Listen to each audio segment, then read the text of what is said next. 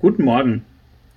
Wir kommen aus heißen Wochen mit Spitzenwerten von bis zu 40 Grad und manch einer wünscht sich mit dem Blick nach draußen, dass mal wieder ein richtig kräftiger Regenschauer kommt. Die ganzen Felder und Wiesen also mal wieder richtig saftig grün werden. Aber was wäre das Problem, wenn jetzt ein großer Regenschauer käme? Naja, wegen der Hitze ist der ganze Boden eigentlich schon versiegelt.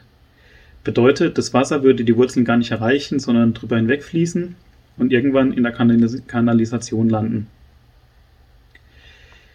Im heutigen Vers, den ich mir ausgesucht habe, in Hosea, geht es um eine sanftere Art der Bewässerung, die wir alle kennen. Es geht um den Tau.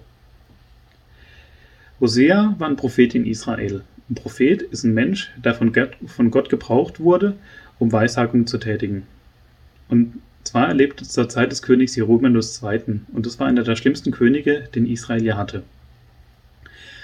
Aber nicht nur der König war anderen Göttern hinterhergelaufen, sondern das ganze Volk gleich mit. Das ganze Buch Hosea besteht also eigentlich nur aus Mahnung, aber schließt auch immer wieder mit ermutigenden Versen.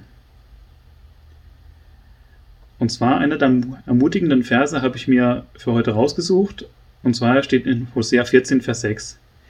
Ich will für Israel sein wie der Tau, dass es blüht wie eine Lilie und seine Wurzeln ausschlagen wie der Libanon.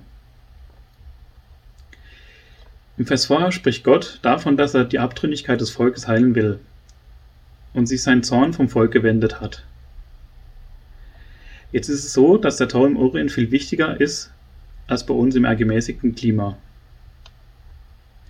Aber ist es nicht auch so in unserer Beziehung zu Gott, dass unsere Beziehung zu Gott ist, wie wenn man momentan auf eine Wiese schaut ziemlich ausgetrocknet, zwar noch irgendwie existent, aber gar nicht so, wie ich mir das wünsche. Dann sind meistens irgendwelche Projekte auf der Arbeit wichtiger geworden. Mein Chef hat mir wieder eine Deadline gesetzt, die ich erreichen möchte und plötzlich denke ich wieder nur den ganzen Tag dran, wie ich diese Deadline erreichen kann und was ich für das Projekt eigentlich noch alles zu tun habe. Und Gott dann immer mehr eine Randfigur wird in meinem Leben. Jetzt ist die Frage, wie kann mir da der Vers helfen? Über den wir heute sprechen. Ich habe mir dazu mal angeschaut, wie Tau entsteht. Und zwar Tau kann nur entstehen, wenn die Luft richtig abgekühlt hat, also den Taupunkt erreicht hat und es möglichst windstill ist. Ein Schlüssel kann also sein, sich wieder bewusster Zeit mit Gott frei zu schaufeln.